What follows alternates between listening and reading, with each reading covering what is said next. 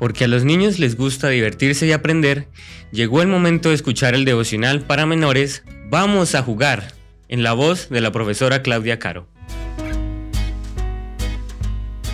buenos días mis niños, ha llegado la matutina de menores. ¿Por qué hay que dar ofrenda en la iglesia? Respuesta A, por obligación. Respuesta B, por tristeza. Respuesta C, por alegría y gratitud a Dios. Vamos a buscar en nuestras Biblias en el libro de Segunda de Corintios, en el capítulo 9, en el versículo 7. Cada uno de como propuso en su corazón, no con tristeza ni por necesidad, porque Dios ama al dador alegre. ¿Recuerdas la historia bíblica de la viuda que dio más que nadie?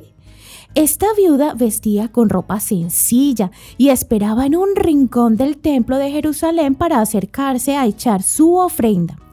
Varias personas ricas y bien vestidas se acercaban al cofre de las ofrendas del templo y echaban grandes cantidades de monedas y las dejaban caer de modo que todo el mundo lo oyera. Cuando toda esa gente adinerada se marchó, la viuda se acercó al cofre y echó suavemente dos monedas, las más pequeñas y de menor valor de aquel entonces, y después se retiró rápidamente. Ella pensó que nadie la había visto, pero Jesús estaba allí y les dijo a sus discípulos, ¿vieron a esa viuda? Ella dio más dinero que todos los demás juntos. Los discípulos no podían entenderlo, pues sabían que era la persona que menos había dado.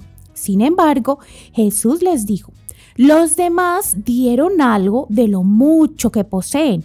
No les costó ningún esfuerzo entregarlo. En realidad, echaron de lo que les sobraba. En cambio, esta mujer entregó al Señor todo su dinero, todo lo que tenía para vivir.